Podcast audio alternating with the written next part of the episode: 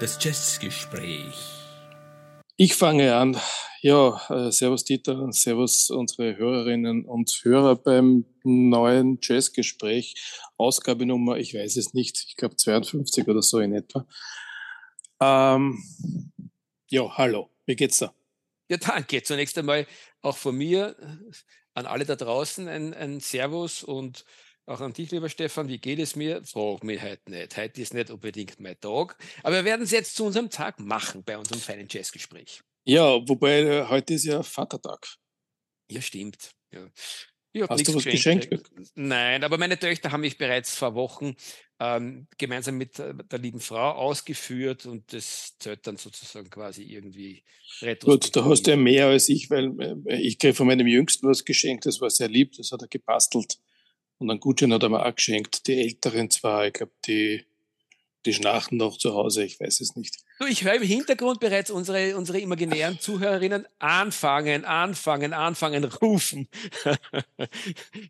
die haben ja die Möglichkeit vorzuspulen. Ja. Also, ja, aber wir haben heute ein Thema, ähm, so, ich, wir wissen nicht, wie wir es benennen sollen, dass es kurz und bündig ist. Deswegen hätte ich jetzt mal gesagt, äh, was ist mir bisher in diesem Jahr über den Weg gelaufen an Neuerscheinungen, die erwähnenswert sind?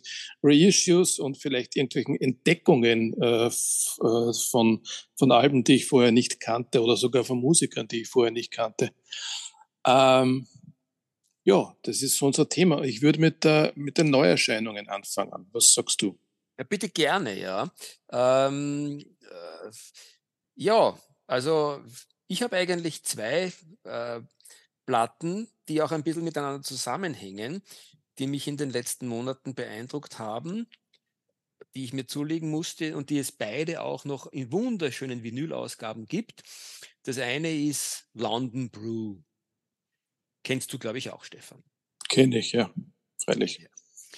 Ist eine äh, Geschichte, die entstanden ist während der Corona-Zeit und äh, erst 2023 rausgekommen ist, aber tatsächlich, wie gesagt, eben im Dezember 2020 in den Church Studios in London ähm, aufgenommen und ist so im Geiste äh, des legendären äh, Bitches Brew Albums von Miles Davis entstanden und ich kann das durchaus auch nachvollziehen.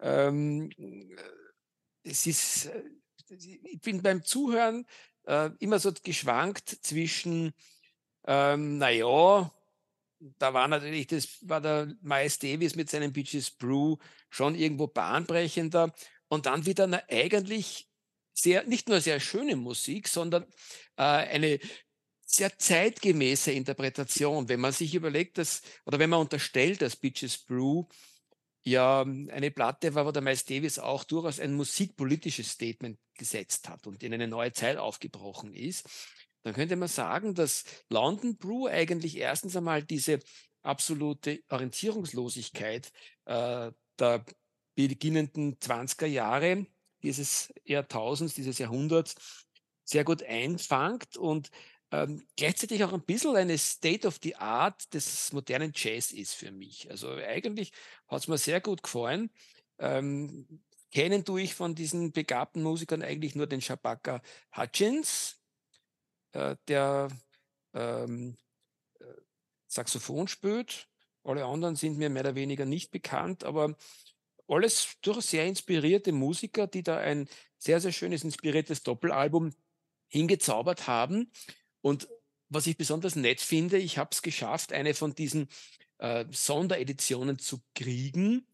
Äh, Indie Record Store Exclusive Voodoo Maroon Vinyl Limited Edition Pressing ist im Wesentlichen äh, ein farbiges Vinyl, so in diesem Schlamm, in dem auch ein bisschen das Gesamtcover gehalten ist. Also Schlamm zeig, ist.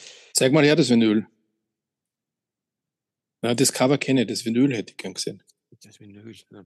Wir, wir, wir, wir langweilen heute unsere geliebten Hörerinnen und Hörer mit Dingen, die sie nicht sehen können. Aber natürlich, mein Lieber, mache ich dir die Freude gerne. Oh Gott, ist das schwer, das aus dem Cover rauszukriegen. Also es ist Aha. jetzt nicht gerade berauschend, aber in der Gesamtkomposition, weißt du, mit der mit der. In der Kamera schaut sehr rot aus. Ja, na, es ist eher so, so, so, so schlammig, hätte ich gesagt. Und in einem schwarzen, äh, gepolsterten Inner Sleeve, das ist auch sehr fein. Also es ist wirklich mhm. sehr, sehr gut und, und, äh, und fein produziert. Und obwohl es ein farbige, ähm, farbiges Vinyl ist, muss man sagen, eine sehr, sehr gute äh, Pressung, die eigentlich aber jeden Zweifel haben ist. Also eine Platte, die rundherum, finde ich, sehr viel Spaß macht. Ähm, ja, muss man sich mit der Zeit erst anfreunden, aber ich glaube, dass heute einige Platten auch von dir äh, und von mir genannt werden, mit denen man sich erst ein bisschen anfreunden muss, die nicht sofort ähm, auf den ersten äh, Gehörtest äh, in die Gehörgänge hineinkriechen. Gut, also ich habe London Pro gehört, ich glaube schon früher als du und ich habe es dann auch äh, wieder ad acta gelegt, gesagt, na gleich warum. Und dann kam ein Foto von dir, da stand das, das, das Cover schon über deinen Plattenspieler. Und wie ich das gesehen habe, habe ich gedacht, naja, eh klar, dass das, das, das, das der Dieter kauft, war mir von Anfang an klar. Ja. Ähm, ich habe mir jetzt im, im Zuge dieses, dieser Folge das noch einmal so ein bisschen angehört. Und es, mir gefällt die Musik schon, es ist gut gemacht. Ja. Äh, und es spricht für einen Bucker Hutchins, den wir in der Sendung schon hatten, dass der so vielseitig ist und so viele unterschiedliche Projekte macht. Was ich toll finde, es ist einer der innovativsten Jazzmusiker, den wir in der Gegenwart jetzt gerade haben. Ähm, was mir aber bei den Stücken aufgefallen ist, ähm, oder mir ist es zumindest so ergangen, dass ich den Eindruck hatte, dass nach einer Zeit immer bei den Stücken ihnen die Ideen ausgegangen sind. Und es dann irgendwann für mich langweilig geworden ist und ich dann weitergesprungen bin zum nächsten Stück. Und das ist dann wieder spannend gewesen, ein paar Minuten, und dann ist mir wieder langweilig geworden. So ist mir bei London Brewer gegangen. Und letztlich habe ich mir dann gedacht, eine, eine, eine Anspielung auf Beaches Brew, das ist natürlich schon auch was Gefährliches, ja, weil das ist natürlich ein Meisterwerk und sich an dem zu messen, äh, und das tun sie ja, indem sie schon den, im Titel des, des, äh, darauf Bezug nehmen, das ist eine riskante Sache. Ja, und ich fürchte fast, zumindest äh, wäre, wäre das meine Beurteilung, dass sie äh, an dem gescheitert sind. Also ich, äh, ich muss dir zugestehen, dass das Ganze nicht unlogisch klingt, was du sagst. Und ich gebe dir insofern recht, dass es halt gemessen an der Bitches Brew, äh, die ja wirklich einer der wichtigsten Platten, vielleicht sogar der Musikgeschichte war und eigentlich durchgehend spannend ist, wenn man sie an der misst, dann, äh, dann fällt sie ab. Gebe ich dir vollkommen recht. Auf der anderen Seite, wenn man sagt, es ist auch sehr, sehr viel der modernen Electronic Music hier eingefangen. Äh, und es ist auch eine Platte, die man eben, obwohl es Jazz ist und durchaus anspruchsvollerer Jazz, ähm, ist es eine Platte, die man im Hintergrund laufen lassen kann, wie, wie man viel Electronic Music äh, als Groove-Sound sozusagen hinten laufen lassen kann. Und wenn man das macht, dann hat sie zumindest für mich sehr, sehr gut funktioniert. Und am Ende der, der, der vierten Seite, äh, natürlich habe ich gewusst, du bist ein bisschen kritischer gewesen bereits bei der Erstbesprechung, wie du mir es zugerufen hast, dass es diese Platte gibt, habe ich mir dann quasi selber ein Resümee gezogen und habe gesagt, bereue ich den Kauf in keinster Weise. Das ist eine Platten, die ich mir gern wieder auflegen werde. Vielleicht nicht unbedingt, um mich hinzusetzen mit einem Glas Wein und äh, ausschließlich Musik äh, zuzuhören, sondern eben im Hintergrund äh, äh, laufen lassen, während er Zeitung liest. Und für das ist sie allemal eine ganz, ganz feine Geschichte. Und ich gebe zu, der Sammler in mir hat einfach dieses Kunstwerk, das sie als, ähm, als Ganzes ergibt, auch sehr zu schätzen gewusst. Übrigens ein Hinweis äh, für alle da draußen, die es ja das noch nicht gehört habt, unsere Folgen 29 und 30 des Jazzgesprächs, die ähm, handeln von Bitches Pro und die, die, die Sendungen heißen The Sons and Daughters of the Bitch Teil 1 und Teil 2. Na, Zum Nachhören. Großartig, ein Querverweis. Im Internet immer sehr, sehr wichtig. Ah, sehr schön. Gut, soll ich mal? Du sollst unbedingt. Ja, also ich muss ja zugeben, die, die bemerkenswerten Neuerscheinungen im Jazz im Jahr 23 bisher waren für mich jetzt nicht äh, äh, so wahnsinnig aufregend. Äh, es, ich hab, kann mir ja kaum erinnern, dass ich viel gehört habe von, von Neuerscheinungen, äh, zumindest äh, von Neuerscheinungen, die mich irgendwie äh, mitgerissen haben. Es gibt ein Album, das ich heute nicht erwähne, das möchte man dann für den Jahresrückblick aufheben. Das ist möglicherweise mein neues Jazzalbum des Jahres. Äh, ich komme aber jetzt zu einem anderen Album, das ich schon habe, weil das andere habe ich noch nicht. Und äh, deswegen habe ich ja das gewählt. Äh, es handelt sich um eine Doppel-LP und das, die, die heißt Layers of Life und ist von einem gewissen Emil Brandquist Trio. Ähm, von dem habe ich vorher noch nie was gehört in meinem Leben. Und ich bin zufällig drauf gestoßen im, Bayern 2 Radio. Da ging es in einer Jazz-Sendung um neue Trio-Platten. Emil Brandquist ist 1981 in Schweden geboren. Ähm, das Interessante an dem Trio ist, dass normalerweise diese Klaviertrios alle noch einen Pianisten heißen. Also klassisch Esborn, Svensson Trio. Der Emil Brandquist ist aber nicht der, der Pianist, er ist der Schlagzeuger in diesem Trio. Nichtsdestotrotz ist er der Hauptkomponist und er spielt da gemeinsam mit einem gewissen Tuomas Turunen, das ist ein finnischer äh, Pianist, und Max Thornberg am Bass. Ihr Debüt ist erschienen 2013. Äh, insgesamt gibt es seither sechs Alben. Ich kenne bisher nur das letzte. Und ja, wie soll ich es beschreiben? Es ist äh, aus meiner Sicht äh, ganz ein, ein, ein, eigener Sound, der da äh, drüber kommt. Es ist, es ist sehr lyrisch, ja, den Begriff haben wir vielleicht schon ein bisschen überstrapaziert. Äh, es ist harmonisch, es ist ähm, sehr hingetupft alles und äh, sie bedienen sich äh, auch äh, eines ähm, ein paar Violinen sind dabei, eine Viola, ein Cello, es gibt den Martin Brandquist, offensichtlicher Bruder, der ein bisschen Flöte und Klarinette beisteuert.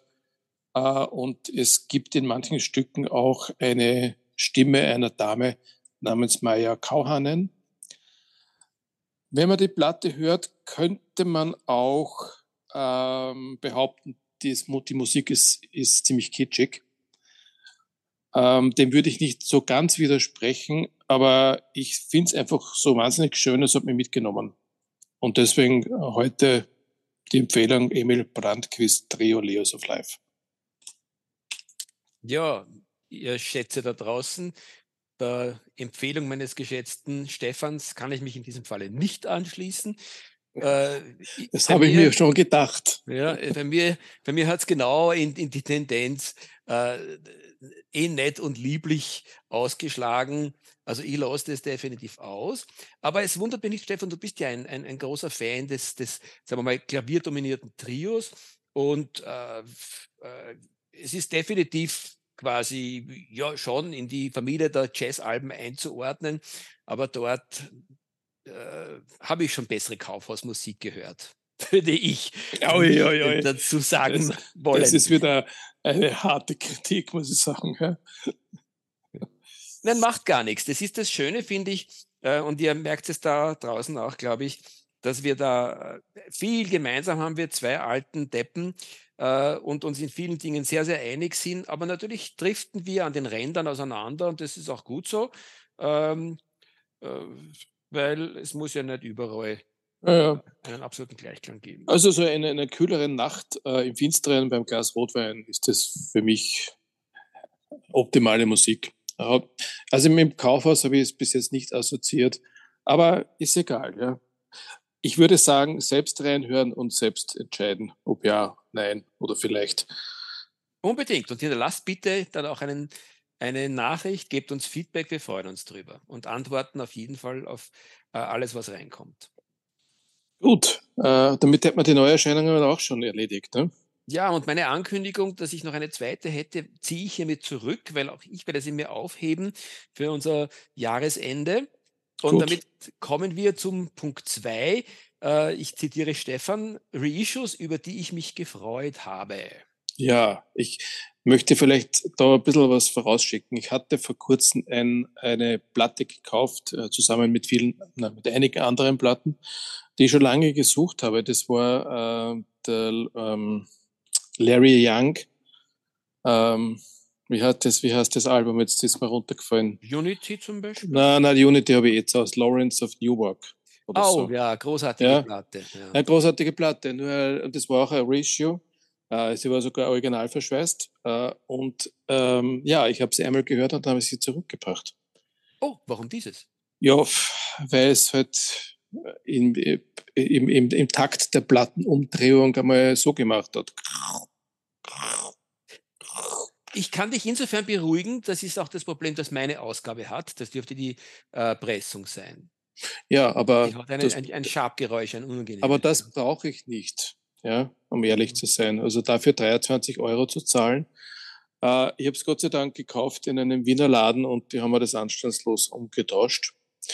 Und jetzt möchte ich noch was zu den Ratios sagen. Äh, und das ist eine heiße Empfehlung von mir. Blue Note hat mittlerweile offensichtlich erkannt, äh, dass ähm, alte Aufnahmen von Blue Note nachgefragt werden. Und man überlässt es offensichtlich jetzt nicht mehr nur mehr Tom Poet und ähnlich teuren Anbietern, äh, ihren Backkatalog neu zu pressen und dafür 45 Euro oder was auch immer zu verlangen, sondern es gibt seit einiger Zeit äh, von Blue Note selbst eine Ratio-Reihe, Frag mich jetzt nicht, wie sie heißt, aber diese Platten kosten alle um die 20 Euro. Ein bisschen mehr, ein bisschen weniger. Und sie sind hervorragend. Ja, das Problem bei Blue Note ist höchstens, dass sie uns ein bisschen sozusagen mit Unübersichtlichkeit quälen, aber sie haben sich schon auf der, äh, in den CD-Zeiten und jetzt noch mehr auf Vinyl wirklich liebevoll äh, um äh, alle möglichen äh, Serien von Reissues bemüht. Äh, ich gebe dir recht, es muss nicht immer Tom Poet sein, wobei äh, nur sagen muss, du kriegst dann für die 40, 50 Euro, die du da hinlegen musst, kriegst du wirklich allererste Qualität. Schon, aber ich habe jetzt einige Alben so nachgekauft, die ich auf der D habe. Ich habe zum Teil 16 Euro Zeit, ich habe 22 Euro Zeit, wenn du das Ding auflegst. Ja. Es ist alles angeblich von den Analog, von den Mastertapes. Ja. Wer weiß, ob es wirklich so ist. Aber du hörst keinen, äh, keine Nebengeräusche, nichts. Mhm. Es ist super mhm. gepresst und es ist, kommt super dynamisch rüber. Also alle Achtung, das ist wirklich gut gemacht. Und es kommt jetzt einiges raus.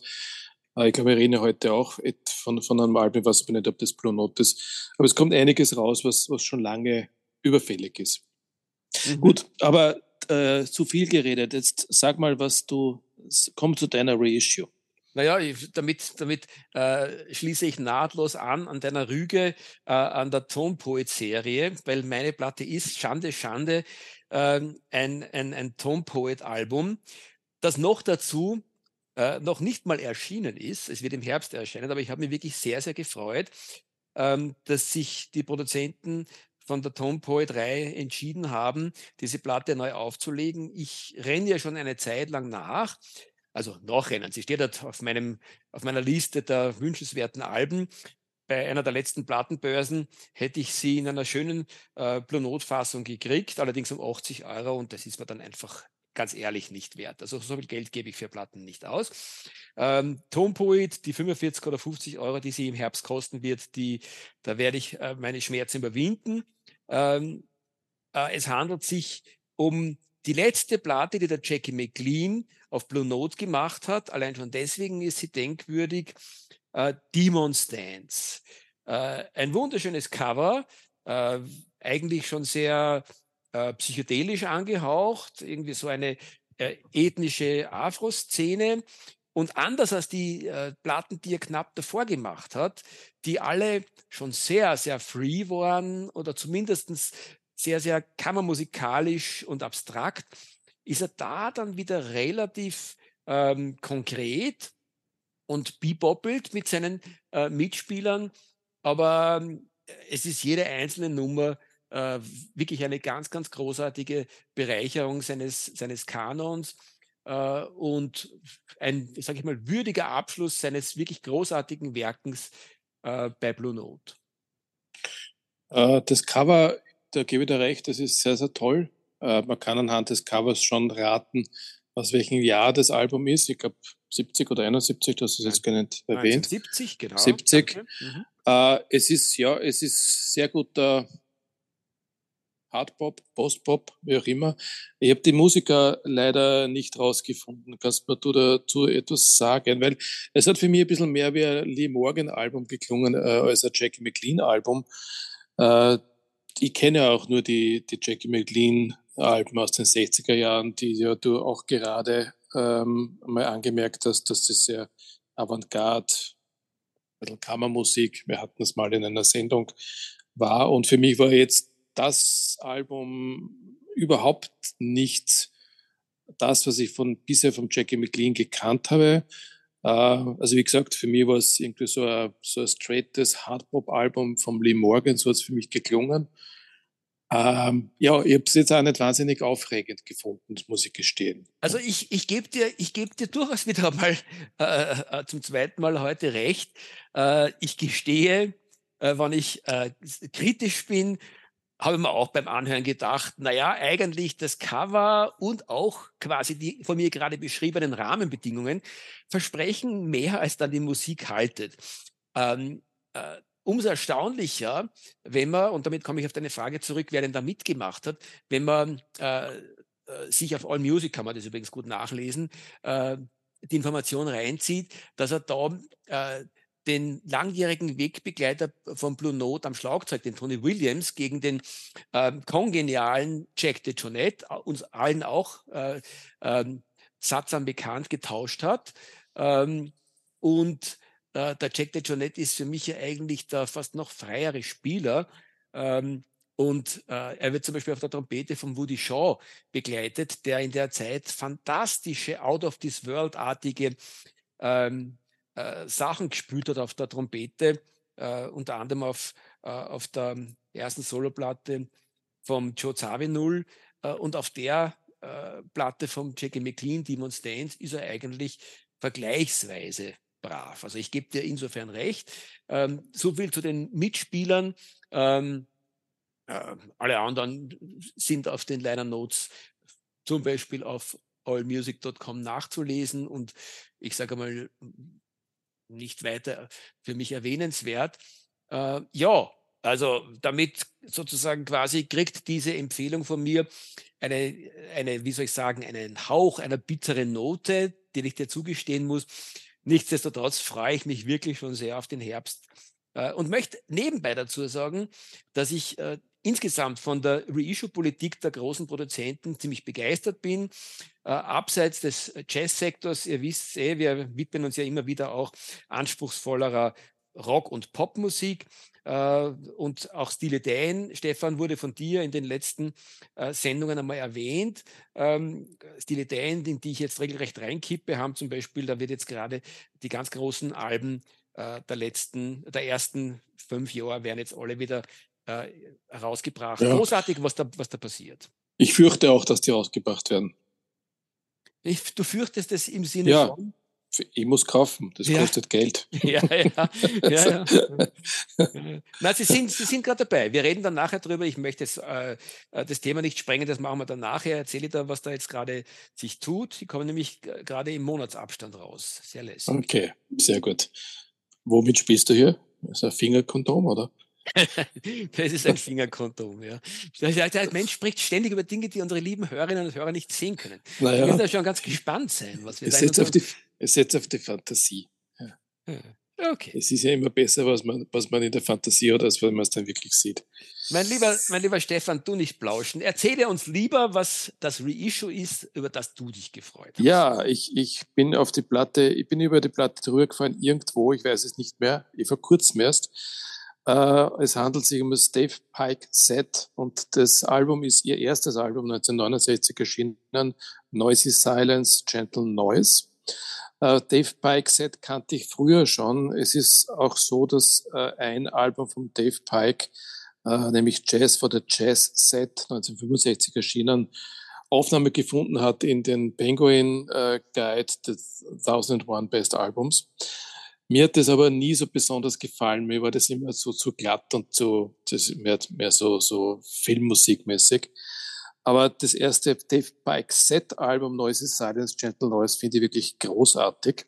Ähm, was ist dazu zu sagen? Also ähm, vielleicht über den Dave Pike selbst einmal. Amerikaner, ähm, 38 geboren, 15 verstorben, war Vibraphonist. Äh, er hat in seiner Karriere mit vielen sehr, sehr bekannten Musikern gespielt in den USA. Ich habe da rausgefunden, Harold Land, Dexter Gordon, Paul Bley, Herbie Mann und ist 68 dann nach Deutschland gegangen und hat eben da das Dave Pike Set gegründet. Das hat es gegeben bis 72.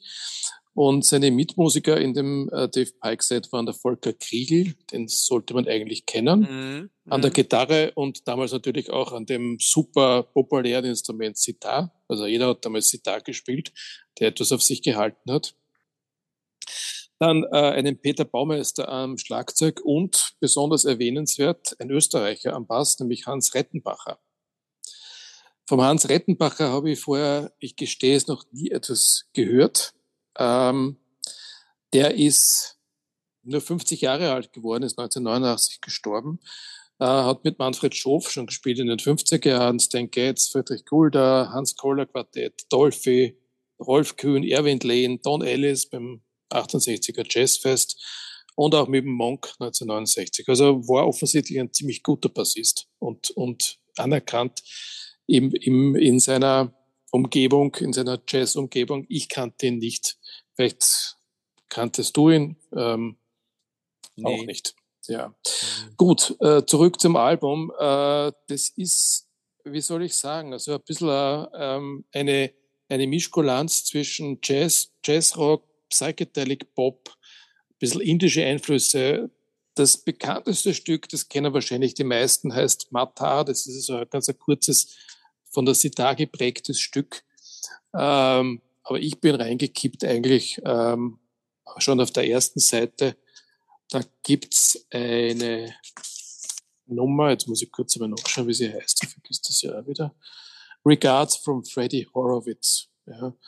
Das ist ein wunderschöne, ähm, ein wunderschönes Stück mit, mit dem, mit dem Vibes vom, vom, vom Dave Pike und der Gitarre.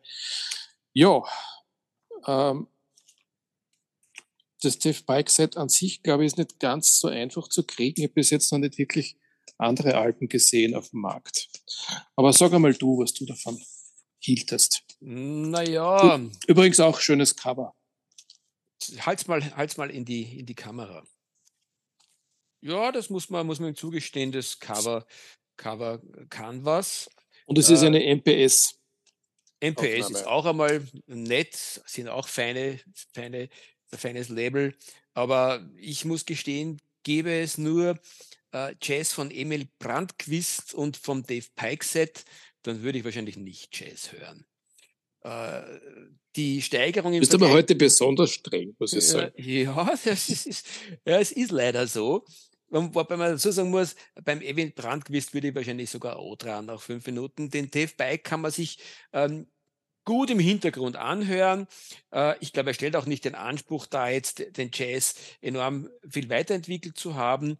Ist nette Musik, die man im Hintergrund äh, hören kann. Die kannst du sogar hören, wenn du da ein anspruchsvolleres Buch reinziehst, sage ich einmal. Ähm, ja, was ich spannend gefunden habe, ich habe in meinem Leben überhaupt noch nie den Namen gehört. Das habe ich ganz nett gefunden. Aber es ist jetzt auch nicht so, dass der bei mir sehr hängen bleiben wird, muss ich gestehen. Gut, also vielleicht nur e-, eine Ergänzung äh, oder wo ich dir recht gebe. Äh, die klassische Jazzmusik ist das keinesfalls. Mhm. Wo ich dir nicht recht gebe, ist, dass es als Hintergrundmusik zu hören ist. Man muss es einmal wirklich bewusst hören äh, dann kann man immer nur sagen, das gefällt mir nicht. Ja. Mhm. Aber möglicherweise kommt ein anderes Urteil raus. Mhm. Nein, das ist, äh, kann gut sein. Das ist ja eines von diesen Dingen, die man gerade im Jazz immer wieder erleben kann, dass äh, die Musik beim ersten Mal gar nicht funktioniert. Ähm, üblicherweise ist es halt meistens the other way around. Ähm, dass Musik so komplex ist und so sperrig, dass sie sich beim ersten Hören nicht erschließt, aber dass Musik quasi auf den ersten Moment irgendwie so eingängig daherkommt, dass, dass die Ohren Hilfe schreien, wie in meinem Fall, und dass sich das dann bessert, hm. das ist eher seltener der Fall. Also was, die, was das Hilfeschreien bei den Ohren betrifft, ich glaube, da, da kommen wir jetzt dazu. ich darf dich bitten. Gut, also wir kommen, wir kommen zu der Kategorie 3, ich darf wieder Stefan zitieren, Entdeckung für mich, Klammer alt, neu, whatever, habe ich nett gefunden, diese Kategorisierung.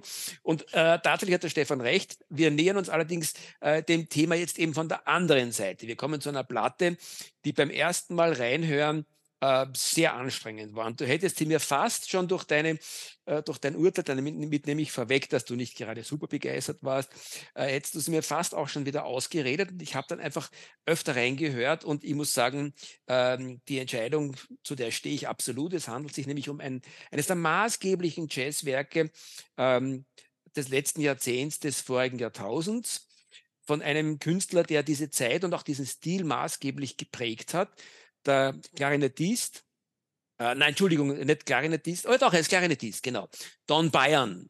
Und das ist seine also, erste. Der, ja, der ja, will kurz un unterbrechen. Also, unbedingt, also unbedingt. was der Professor Dieter jetzt gemeint hat, also es sind die 90er Jahre, von denen er redet. Ähm, es ist der Don Byron. Ja.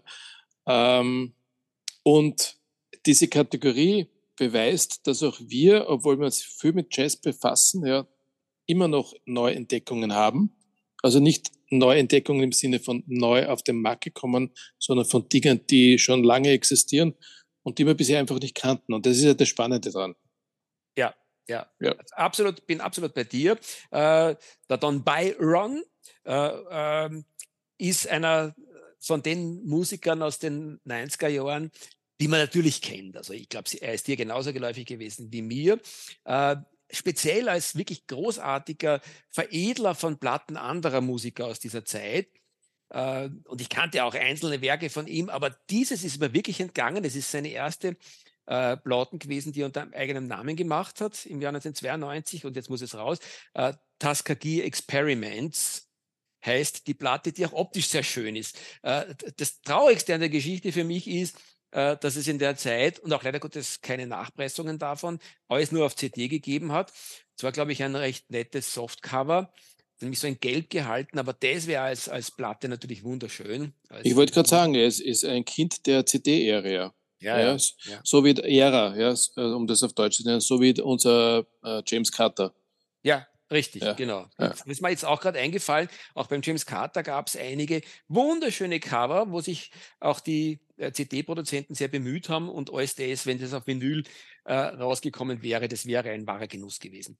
Anyway, also ich, äh, ich, ich sage, es ist wirklich teilweise sperrige und, und schwierige Musik, aber es gibt eigentlich nur ein Stück äh, auf der Platte, wo ich sage, also das ist wirklich niemandem zuzumuten, da habe auch ich mich halt durchgekämpft ähm, äh, und, und, und, und habe es nicht wirklich dann dauerhaft, äh, das werde ich sicher nicht öfter hören. Aber in Summe gesehen nee. ist die Musik sehr, sehr spannend, die er dort darbringt. Ähm, sehr experimentell und es sei auch noch ähm, zum äh, zum Titel etwas erwähnt, was, die Sache, was der Sache noch mehr Gewicht gibt.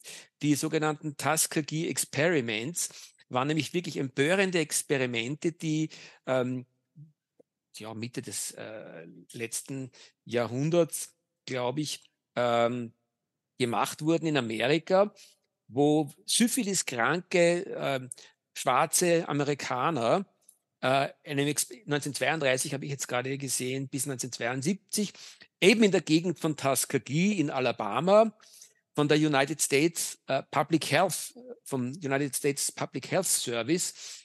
Das war eine Gesundheitsbehörde, der Vereinigten Staaten äh, einer Studie unterzogen wurden, äh, wie äh, geht's, äh, also warum das gerade Schwarzamerikaner sein mussten, ist mir nicht ganz klar. Vielleicht genau deswegen, weil, weil die einfach, ähm, weil sie es mit den Weißen nicht machen wollten, noch empörender.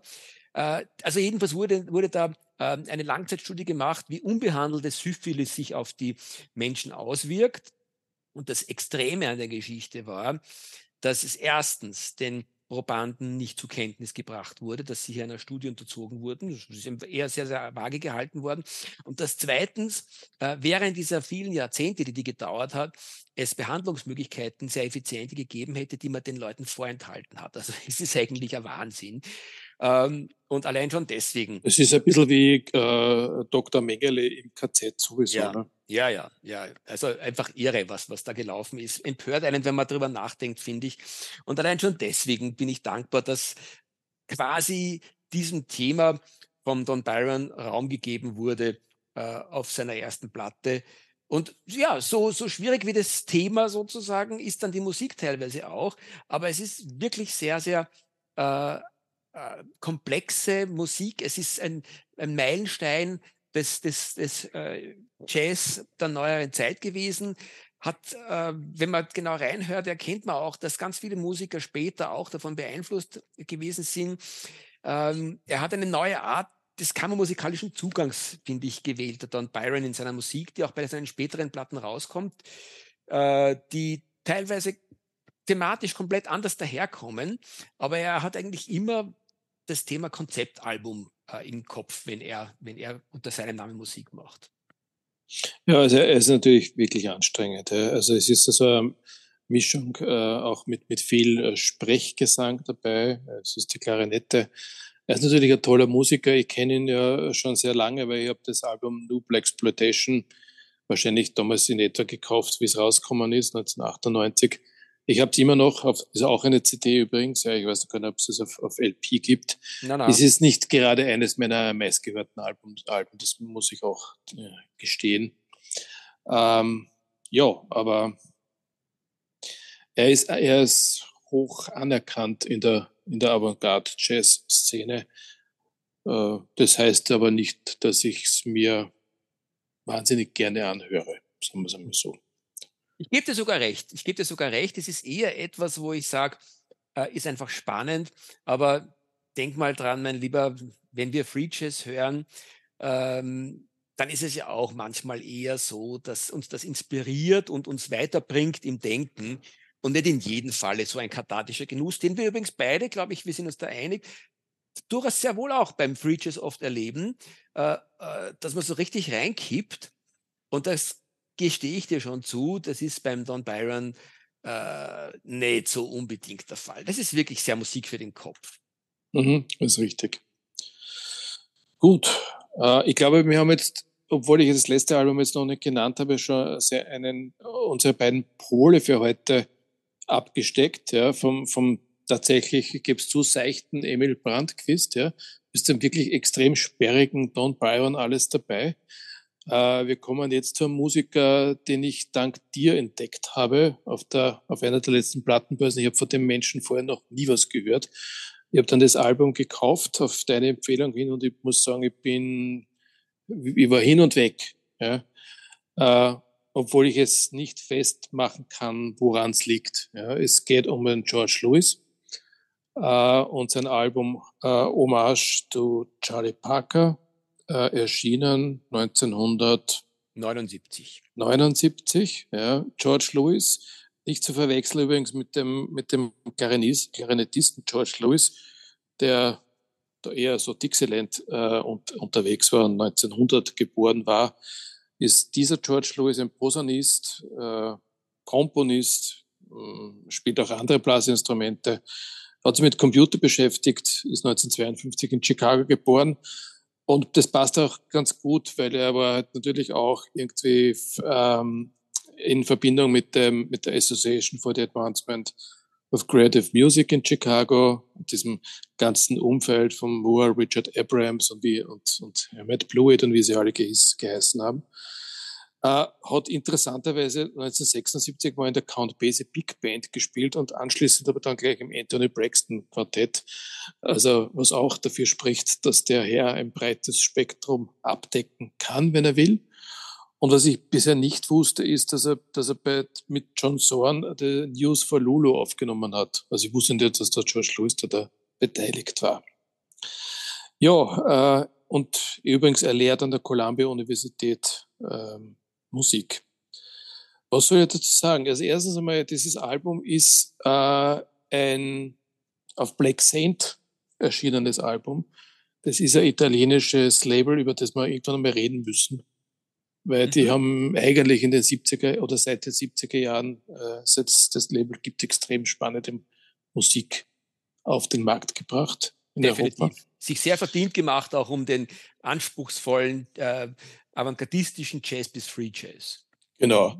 Wenn man jetzt das Album anschaut, äh, es ist ein, eine, ein, ein, ein, auf einer Mauer ein, ist gemalt äh, ein Saxophonist, der dem Charlie Parker offensichtlich nachempfunden ist.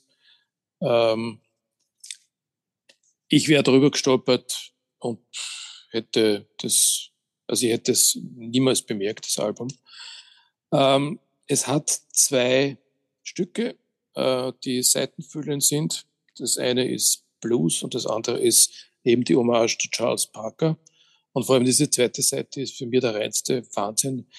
Dabei ist es eigentlich gar nicht in wirklich in, in, in klassischer Weise Musik. Ja, wenn du dir anschaust, wie viele Instrumente da dabei sind, also da gibt's Klavier, da gibt's Saxophons, da gibt's äh, die Posaune, dann gibt's äh, Moog-Synthesizers. Ähm, da fällt dir schon mal auf, Schlagzeug gibt's keins. Nein, gibt's nichts. Es ist tatsächlich eine Art von Ambient Musik des Free Jazz. Mhm. Und es ist für mich extrem faszinierend. Ja, soweit zu dem Album. Übrigens ein Kronenalbum beim Penguin ja, Guide. Ja. Also was, was ich nett finde, Stefan, ist, dass wir diese Sendung in einem absoluten Konsens beschließen, weil da kann ich dir wirklich nur recht geben. Ähm, die Platte ist ein Meilenstein der, der Jazzgeschichte und sie ist vor allem absolut nicht nur outstanding, sondern ist eine Standalone-Geschichte. Ich wüsste keine andere Platte, die in die gleiche Schublade hineinpasst, wie, wie die Hommage to Charles Parker, heißt sie übrigens äh, richtig und nicht Charlie Parker, was aber auch nichts zur Sache tut. Und auch das Thema Charles Parker ähm, ist eher so eine Inspiration. Da geht's, äh, so kann man zumindest nachlesen, dem George Lewis, nicht darum, dass er Charlie Parker Bebop irgendwo quasi sich zu, zu Vorlage nimmt, äh, schon gar nicht musikalisch, aber auch nicht thematisch, sondern eher die Inspiration sozusagen, dieses, dieses Kreative, das der Charles Parker repräsentiert und das der Jazz insgesamt irgendwo ein bisschen repräsentiert, das glaube ich, so kann man nachlesen, hat er sich da zum Vorbild genommen. Abgesehen davon, dass das schön beschrieben, dass das sehr programmatisch ist, es ist sozusagen, jede Seite hat ein eigenes, ein Stück und ein Thema, ist es, wie du richtig gesagt hast, insofern so faszinierend, weil es irgendwo zwischen Ambient und ein bisschen sogar Electronic Music, aber durchaus definitiv wirklich astreinen Jazz auch hin und her changiert.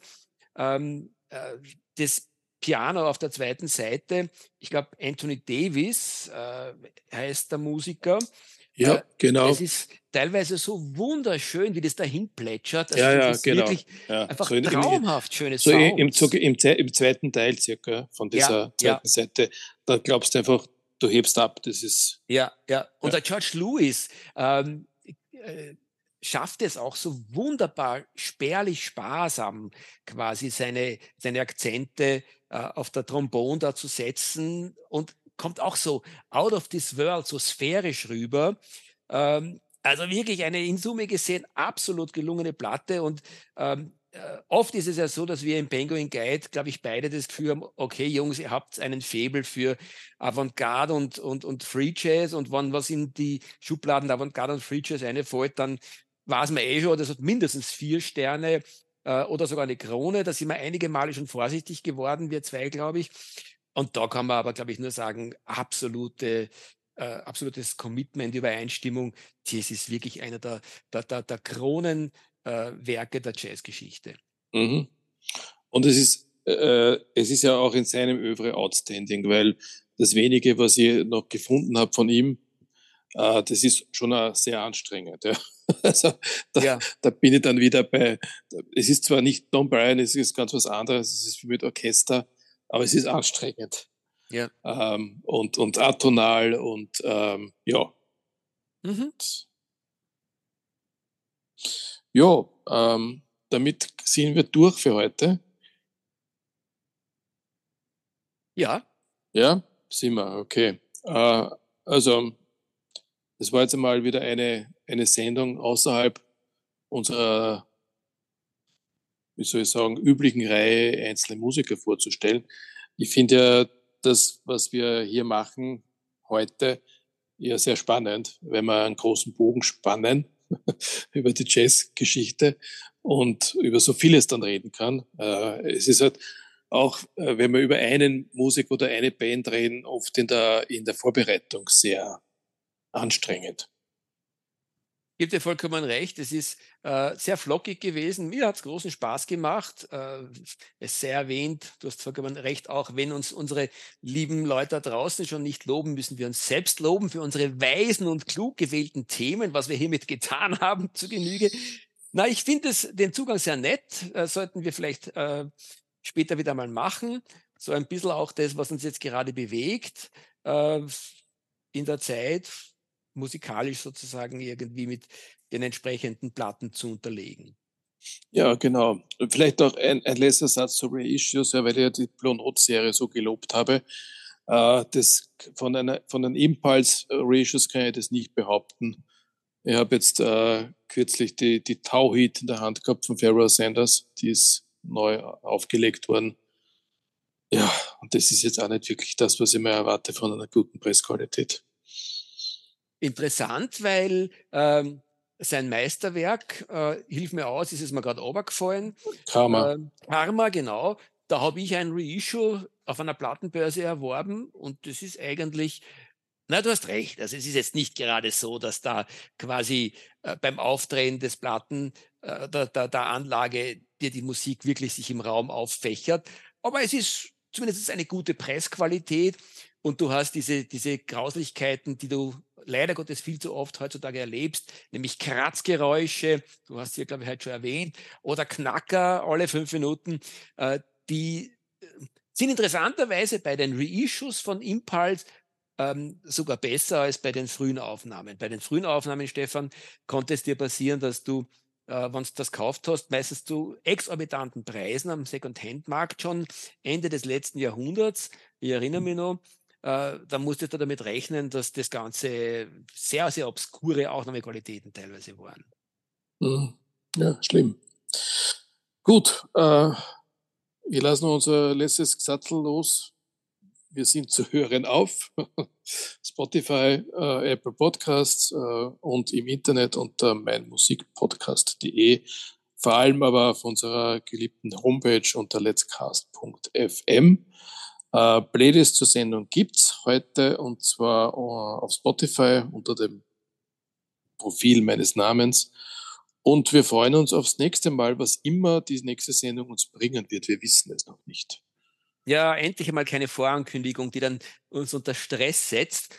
Lieber Stefan, Baba, ihr Lieben da draußen, Baba, mir bleibt nun die äh, wichtigste aller Aufgaben dieser Sendung, nämlich das Knopf zu drücken, auf dem Off steht und danach zu hoffen, dass es sich auch wirklich alles äh, auf meinem Computer befindet, um dann in den Weiten des, des Internets aufzuschlagen. Tschüss. Tschüss und off.